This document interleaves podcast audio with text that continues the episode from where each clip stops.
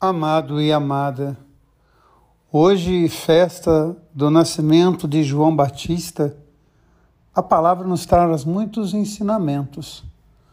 Primeiro, o profeta Jeremias fala da marca de Deus que nós trazemos. Deus é generoso, a nossa origem está nele. Cada um de nós traz em si a marca, as digitais de Deus. É bonito e poético o texto de Gênesis quando diz que Deus nos moldou do barro, da fragilidade, mas que soprou em nós o vento da vida.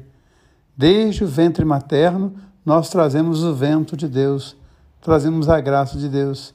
E no crescer da nossa vida, somos convidados a deixar que essa graça habite em nós e que este vaso de barro seja precioso.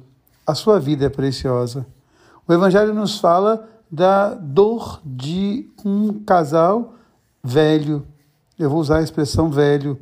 Um casal que já não se sentia mais importante, um casal que já se sentia escanteado, como diz na minha terra. E esse casal se sentia assim porque era estéril. Não tiveram a alegria de gerar um filho, o que significava uma grande bênção. E de repente Deus faz o velho se tornar novo. Deus renova. E eu gostaria que você hoje pudesse pensar nisso. Eu também quero renovar o meu vaso. Eu também quero renovar no meu vaso a graça de Deus. Na minha vida, a presença de Deus. Deus é capaz de fazer coisas novas na sua vida todos os dias, assim como fez com Zacarias, assim como fez com Isabel.